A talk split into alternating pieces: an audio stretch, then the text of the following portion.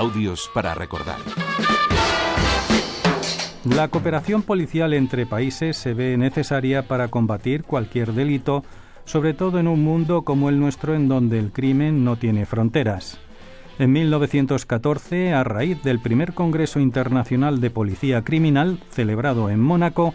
se puso la primera piedra de una institución que lucha contra la delincuencia internacional mediante el intercambio de información entre la policía de cada uno de sus miembros.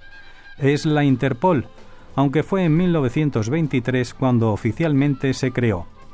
El personal de esta organización dista mucho de los arquetipos que reflejan el cine o la literatura, con agentes secretos que operan libremente a sus anchas. Interpol es una organización intergubernamental que inició sus andanzas de la mano del entonces eh, príncipe Alberto.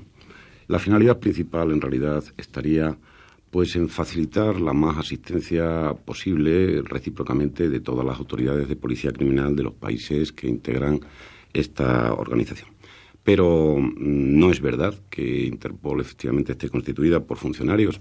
que mm, sin ese respeto a esa soberanía nacional eh, de cada país pues pueda saltar de un avión a otro haciendo investigaciones sin dar cuenta a nadie, sino por el contrario, se está absolutamente obligado a ese respeto en el sentido de coordinar todo tipo de actuaciones siempre que se, se rebase la esfera nacional de cada uno de los países. En 1993 pudimos conocer el funcionamiento de la Organización Internacional de Policía Criminal de la mano de quien en aquel momento era comisario jefe de la Interpol en España, Manuel Prieto. Una vez rebasada la esfera nacional, en la que se supone que se ha agotado la investigación que trata, que duda cabe, de conseguir la detención de esta persona y se piensa que razonadamente esa persona ha traspasado las fronteras, entra Interpol a funcionar en el sentido de comunicar a ese país, facilitando ya datos, fotografías, eh, todas aquellas informaciones que estén disponibles y facilitando la entrada por así decirlo, de mm, policías españoles en, el, en ese otro país,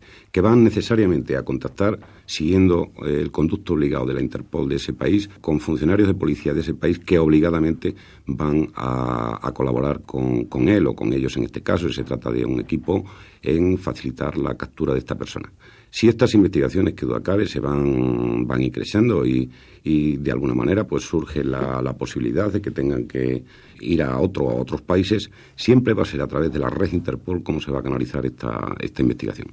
¿Qué ocurre? Pues que en un momento determinado pues puede haber una detención y en este caso Interpol no deja de actuar, sino antes al contrario, pues eh, va a poner en marcha, facilitar los trámites por vía de urgencia de eh, la extradición en su caso de esa persona, si así se considera. Interpol España contaba en 1993 con 60 funcionarios bajo la supervisión del comisario jefe. La calidad del funcionario en cuanto a la extracción se refiere, fundamentalmente se extiende eh, y se basa fundamentalmente en la experiencia que haya tenido anteriormente en funciones operativas. Está claro que puede desplegar eh, en, esta, en este servicio mm, toda esa experiencia que ha ido acumulando anteriormente por supuesto, deben estar, en su caso, pues la mayoría de los funcionarios que dependen de mí están licenciados en Derecho, en Criminología, porque piénsese que eh, tiene que haber un constante manejo de legislaciones de otros países y se cuida sobre todo mucho la formación en idiomas. Audios para recordar es un espacio del archivo sonoro de Radio Nacional de España. María José Pérez Morales y Antonio Buitrago, Radio 5, Todo Noticias.